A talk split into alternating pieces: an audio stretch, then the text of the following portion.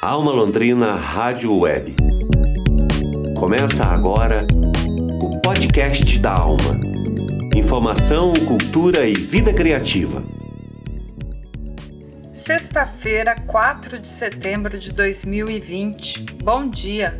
Estamos começando mais um podcast da Alma. Informação, cultura e vida criativa. Eu sou Ana Carolina Franzon, vamos aos destaques da edição. Em parceria com o projeto Safety Well, o boletim Covid-19 repercute a vacina Coronavac, prometida para o SUS até dezembro. O encerramento das atividades do Cine Conturuel depois de 15 anos de exibição de filmes dedicados às artes memórias de luta e esperança que compõem a história do antigo prédio da Ulis, onde hoje funciona o Canto do Mar. De volta à programação da Alma Londrina Rádio Web, amanhã à noite tem Asilo Hotel, produzido e apresentado por Paulão Rock'n'Roll. A gente encerra com a música Desert Ghost, do Hellway Patrol. Boletim Covid-19 informação e saúde na comunidade. Na parceria com o projeto Safety Well de divulgação científica, o boletim Covid-19 repercute hoje a promessa de que até dezembro teremos uma vacina para o coronavírus disponível no Sistema Único de Saúde. A notícia ganhou repercussão na última semana de agosto, depois que a Coronavac da empresa Sinovac foi liberada para uso emergencial na China. Aqui no Brasil, a Coronavac está sendo testada pelo Instituto Butantan. Em entrevista à Agência Brasil, o diretor do instituto, Dimas Tadeu Covas, anunciou que pretende oferecer 45 milhões de doses da vacina ainda esse ano. Essas informações estão publicadas no Boletim Safety número 15, no artigo assinado pela estudante de farmácia e integrante do projeto Safety Well, Maria Catarina Cavalcante. Nós conversamos sobre o que podemos esperar em relação à imunização coletiva contra o coronavírus. Sim, falamos de esperança. Vamos ouvir a Maria Catarina. Bom, a vacina, ela é a Coronavac, ela é uma vacina chinesa. Ela foi liberada recentemente para uso emergencial lá na China. E aqui no Brasil, o Instituto Butantan é o responsável pela fase 3 de testes. Olha, é necessário tratar com muita cautela essa notícia ainda. Realmente, a possibilidade de ter uma vacina até o final do ano traz muita esperança, né? Traz esperança para mim, eu acho que traz para muita gente, mas ainda dependemos dos resultados dos ensaios clínicos ou seja, nós não podemos dizer que nós temos uma vacina que vai ser efetiva, temos uma vacina que vai ser livre de efeitos adversos. Então, por enquanto, a gente precisa tomar muito cuidado, mas não perder a esperança. E é sim possível que em dezembro a gente tenha a, a primeira parte das vacinas disponível, mas ainda vai depender, como eu disse, do resultado dos testes, para a gente saber se ela é segura e se ela está induzindo a imunidade. Aí depois ainda ela vai, vai precisar passar pela aprovação da Anvisa. E caso ela seja aprovada pela Anvisa, o processo de imunização ainda vai ser bem lento. Além de tudo isso, a gente ainda depende da capacidade de produção do Butantan, que hoje é de 120 milhões de doses, que são suficientes para induzir apenas 60 milhões de pessoas, já que a vacina é aplicada em duas doses. O Instituto Butantan está tentando conseguir mais financiamento da iniciativa privada para dobrar a sua produção, mas por enquanto a gente tem a previsão de 120 milhões de doses que eles conseguem produzir. Maria Catarina, estudante de farmácia na UEL, ela também explica a situação metodológica dos testes da Coronavac que estão sendo realizados no Brasil pelo Instituto Butantan. Bom, a vacina no momento está em fase 3 de testes. O que, que isso significa? Significa que ela está sendo testada para efeitos adversos mais raros, por isso que ela precisa ser testada em várias pessoas, em milhares de pessoas, em grupos heterogêneos, ou seja, ela precisa ser testada em faixas etárias diferentes, em homens e mulheres, algumas pessoas com comorbidades, outras não, para a gente ver se o corpo delas vai reagir de maneira diferente à vacinação. E a partir da fase 3 de testes, a gente entra em fase 4, que é quando ela vai ser disponibilizada para a população. A fase 4 de teste chama fase de farmacovigilância e ela vai acontecer após a liberação da vacina para a população, após as campanhas de vacinação, e ela vai ser caracterizada pela notificação de reações adversas mais raras. É, então, se a pessoa tomou a vacina e ela sentiu alguma coisa diferente, tem alguma reação, algum efeito que não estava previsto para a vacina, então ela pode se dirigir a um estabelecimento de saúde, a uma farmácia, uma UBS, hospitais, UPAs. Essa reação ela vai ser notificada e vai ser levada para o órgão competente. Então essa é a última fase. Ela acontece para o resto da, da existência do fármaco. Então, a partir disso, a gente pode dizer que nós já temos uma vacina. Ainda de acordo com Maria Catarina, após a aprovação e liberação da vacina para o SUS, o esquema da imunização deve seguir os mesmos já implementados para a gripe. Primeiro, vão ser imunizados os grupos de risco, como idosos e as pessoas que têm comorbidades importantes, profissionais da saúde e de outros setores muito expostos ao risco biológico de contaminação pelo novo coronavírus. Para manter-se atualizado e ver mais informações sobre a Coronavac, acesse o boletim Safety Well, que está aqui nas informações do episódio. E é produzido pelo projeto de extensão Safety, que é parceiro da Alma Londrina Rádio Web e faz divulgação científica aqui em nosso podcast. A nossa entrevistada de hoje, a Maria Catarina Cavalcante, é aluna do segundo ano do curso de farmácia da UEL, extensionista no projeto a coordenação geral é da professora Marcele Nobre de Carvalho, do Departamento de Saúde Coletiva. Alma Londrina Rádio Web. Notícia de verdade. Depois de 15 anos de atividades, a Universidade Estadual de Londrina encerrou o projeto do Cine Conturo UEL, com a suspensão das exibições de filmes em função da pandemia desde março. O que houve foi um agravamento da crise que se sobrepõe à universidade nesses últimos anos. Ficou então insustentável manter as instalações no imóvel alugado. Quem tem mais informações é o jornalista Teixeira Quintiliano, que esteve lá no Cine Conturuel no dia do encerramento, 31 de agosto. Ele gravou entrevista com Erasmo Cambui, servidor da Casa de Cultura da UEL. Vamos ouvir.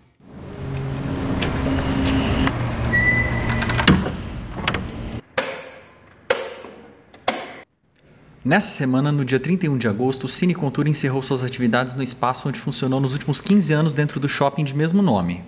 É o fim de um ciclo iniciado em 2005 e de outro que começou na década de 70, quando a divisão de cinema e vídeo da Casa de Cultura da UEL foi criada e encabeçada pelo cinéfilo e crítico Carlos Eduardo Lourenço Jorge, passou a exibir filmes do circuito alternativo. E para falar desse encerramento e de como ficarão as exibições, nós conversamos hoje com Erasmo Cambui, técnico em assuntos universitários da Casa de Cultura da UEL.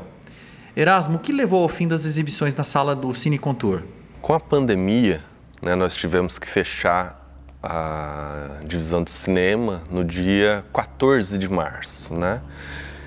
E naquela época tinha-se a previsão, né? A previsão não, a esperança, né? Que fosse alguma coisa passageira e que pudesse ser reaberto o mais breve possível, o que não foi feito até o momento, né? Então, o governo do estado é, fez uma orientação para todos os órgãos. Vamos reduzir despesa de com locação. E isso, é, a universidade né, tem alguma coisa locada, entre eles o Cine, Contour, né? Uma despesa mensal aí de mais ou menos 10 mil reais e que não tem a previsão de retorno agora. Então, optou-se por encerrar o contrato, até porque já tinha a, os proprietários do espaço já tinham feito menção que não sabia se ia ser renovado e tal, né, para o ano que vem e tal. Mas o, o principal é a contenção né, de, da despesa orientada pela, pela administração da universidade, né? Então foi seguido isso. E a estrutura de equipamentos de cinema que funcionava no Contour? Os equipamentos aqui do Cine Contour, né? Nós alocamos lá no Ouro Verde, na sala, na antiga sala de projeção lá do Ouro Verde, que estava vazia, né? É, então, todo o equipamento de som está lá nessa sala de projeção, né? Aguardando é, uma parceria, um outro local, na UEL, em algum local que a gente possa fazer, né? Uma, uma reabertura se der para aproveitar o equipamento, né? A tela vai ser colocada na, nas varas cênicas, né, do Ouro Verde, né? Então o equipamento do teatro está lá. Né? É, nós queremos é, talvez tentar fazer algumas exibições, né, lá no Ouro Verde. Não vai ser possível com, né, como nós fazemos aqui, no Cine Contour, né? Uh, o Ouro Verde nós vamos ter, não falo disputar espaço, mas vamos ter acabar disputando espaço com outras atividades que é o único teatro referência, né? Os festivais da cidade. Então, vamos tentar. Só que concomitante a isso, né? Nós vamos tentar uma parceria, viabilizar, viabilizar de uma outra forma. Agora conta para nós um pouco da história dessas exibições de cinema. Quando ele foi inaugurado em, na década de 70, né, era uma referência para Londrina nos filmes é, comerciais, sim, né? O Carlos Eduardo fez a programação aqui também antes, então ele trouxe alguns títulos diferenciados, né, de, de arte e tal. Na década de 80 teve produções que eu posso falar de lazer explícito. e eles buscaram uma forma de trazer, manter funcionando e tal, né? Mas não, não, nem sempre foram filmes de arte, né? Aí em 2005 nós conseguimos, através da Dr. Leite Chaves, que é, que é proprietário do espaço, né, do Shopping Contour, viabilizar a sala para projeção. Então, desde 2005 é mantida uma grade alternativa né, de filmes que participaram dos principais festivais. É, Veneza, Gramado, Cannes, Locarno, do, do, Oscar também, né? Não vou fazer conta não, mas passou de um, sei lá, uns dois mil filmes aí, acho que passaram por aqui sim. E para encerrar nossa entrevista, Erasmo, conta para nós como é que a comunidade pode ajudar com propostas, sugestões para que esse circuito de cinema alternativo ele continue em Londrina? Se tiver uma proposta, fala assim, olha, eu tenho essa ideia ou e tal, leva para gente, né? Que vai ser analisado. Com certeza, nós ficamos muito felizes com as repercussões, né? Que nós vimos na na mídia, na internet, das pessoas preocupadas igual nós estamos realmente, né?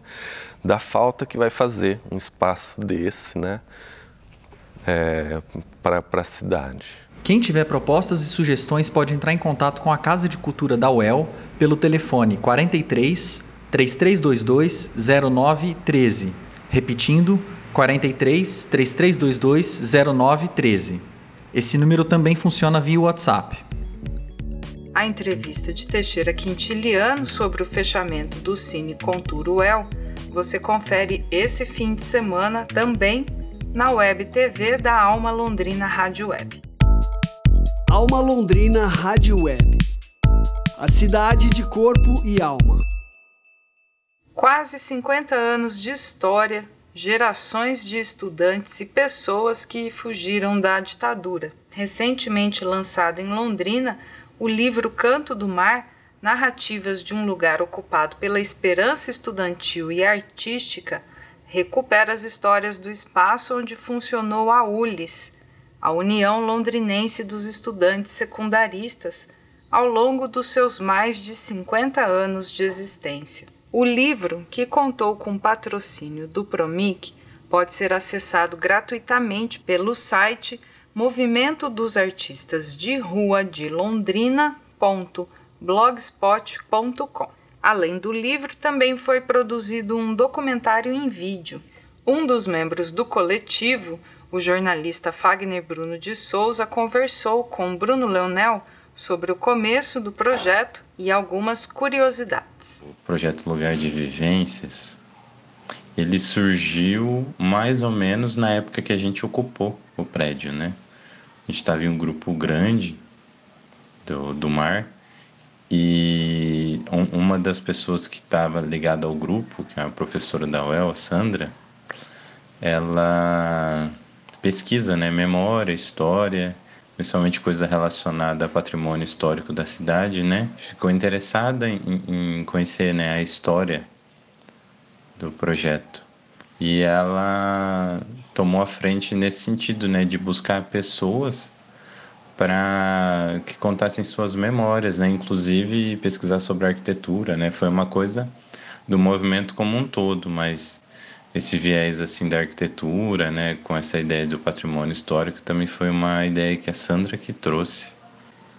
E, e depois a gente se juntou, né, dentro do coletivo, que mais para frente, se eu não me engano, foi no final de 2016, né, a gente ocupou o prédio em junho, dia 27 de junho de 2016, e no final do ano a gente fez uma exposição que, chamava Lugar de Vivências, que foi mais ou menos o mesmo grupo, né? Dentro da, do coletivo do Mar, teve um grupo responsável por essa exposição, que foi uma exposição em que a gente entrevistou pessoas ligadas à cultura que é, estiveram naquele espaço antes de ser ocupado, enquanto era o ULIS ainda. E aí depois a gente mais para frente, desde 2018, 2017, 2018, a gente tinha essa ideia de continuar esse projeto, porque a primeira exposição do lugar de vivências foi todo feito sem nenhum tipo de patrocínio, né? Foi mais por engajamento, militância, né, do nosso coletivo. E a gente resolveu inscrever. A gente escreveu no Promic e se eu não me engano a gente foi aprovado em 2018. Só que por conta de alguns atrasos, né, que houve, alguns cortes, a gente começou no final de 2018, né?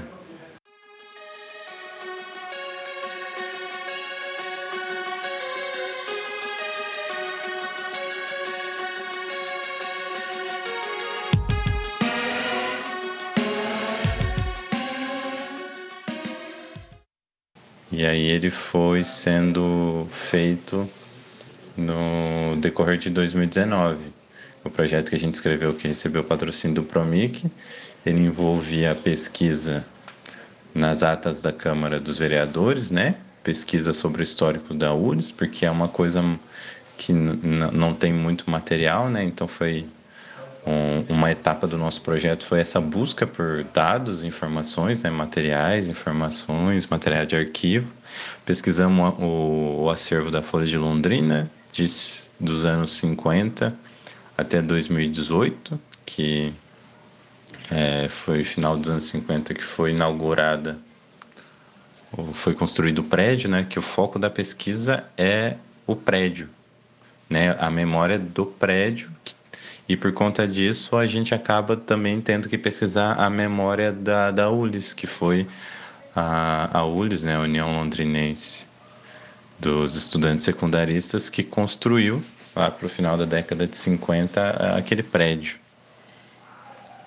Uma grande dificuldade que, que, que foi, é, dessa parte não foi, eu não, eu não entrei em contato diretamente, que foi é, acessar a, a da, as atas da Câmara, né? Elas não são digitalizadas, então foi a Sandra e algumas outras pessoas do, do projeto que, que fizeram essa parte da pesquisa das atas e, e, e, e também era um, uma quantidade muito grande de, de documento a ser pesquisado. Então, a gente se deparou com uma. Né, a gente se deparou no meio da, da pesquisa que havia muito material para ser pesquisado e a gente estava relativamente com não não tinha tantas pessoas né para fazer essa pesquisa porque também tinha a frente da da realização do documentário a pesquisa no na, no, na, no arquivo da Folha de Londrina e a pesquisa de fontes, né, para fazer depoimento, que foram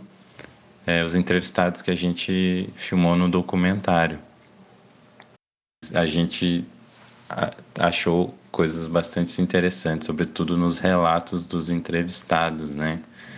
É, por exemplo, uma coisa interessante é que nos diversos períodos né, que a ULIS funcionou, desde o final da década de 50, grupos diferentes ocuparam aquele prédio, né? mesmo sendo é, estudantes secundaristas, a cada momento histórico, né, dos anos 50 até 2018, mais de 40, mais de 50 anos.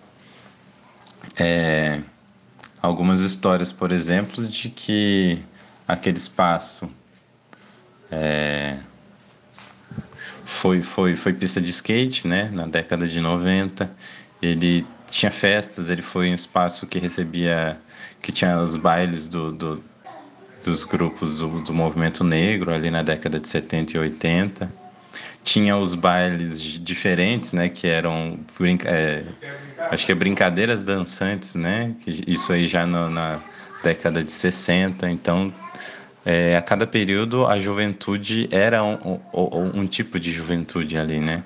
Tem um relato interessante que pode ser visto no filme ou no livro de um entrevistado de que na época da ditadura, por exemplo, eles pegaram um avião da FAB.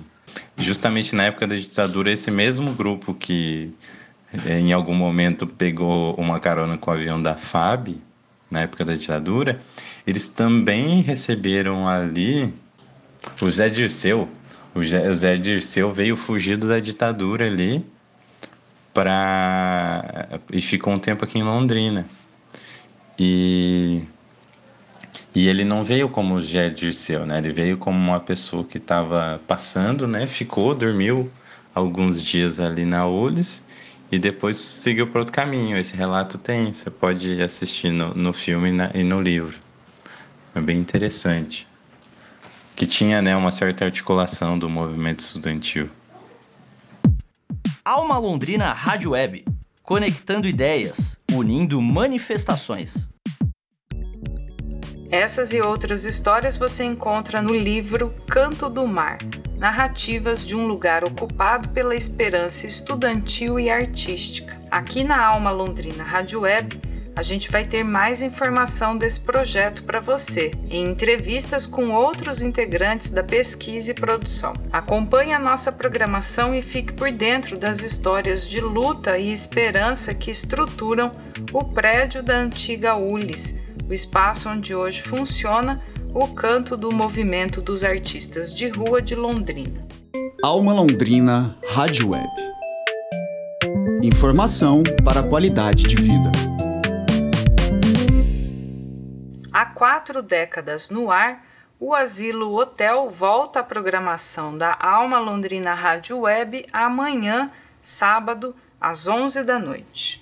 Paulão Rock and Roll apresenta seleção de músicas com clássicos do hard rock e outras vertentes do gênero.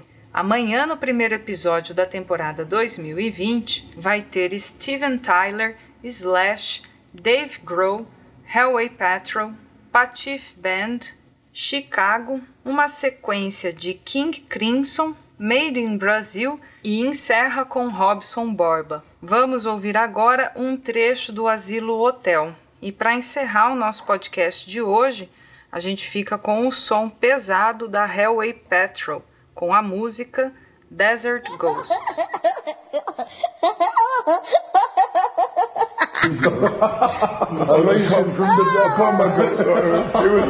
As malditas do asilo aqui na Alma Londrina a minha rádio! Seja vivo, mantenha-se vivo, porque é o seguinte: o asilo continua aqui na Alma Londrina. E daqui a pouco eu vou contar para vocês o que, que a gente vai fazer lá no Valentino. Mas agora você pega a rapaziada do Halloween Patrol! E eles vão estar lá, com certeza, ao vivo, 20 horas, 11 de setembro, Valentino, sexta-feira. Uau!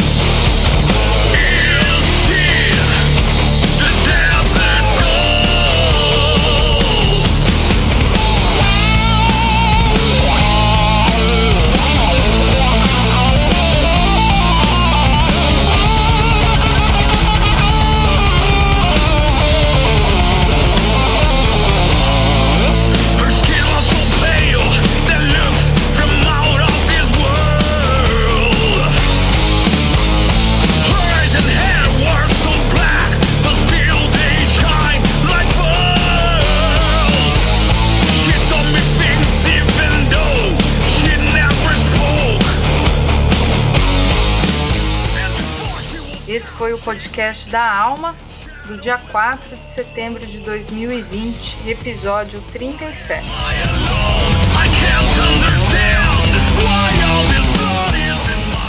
Produção do Núcleo de Jornalismo da Alma Londrina Rádio Web.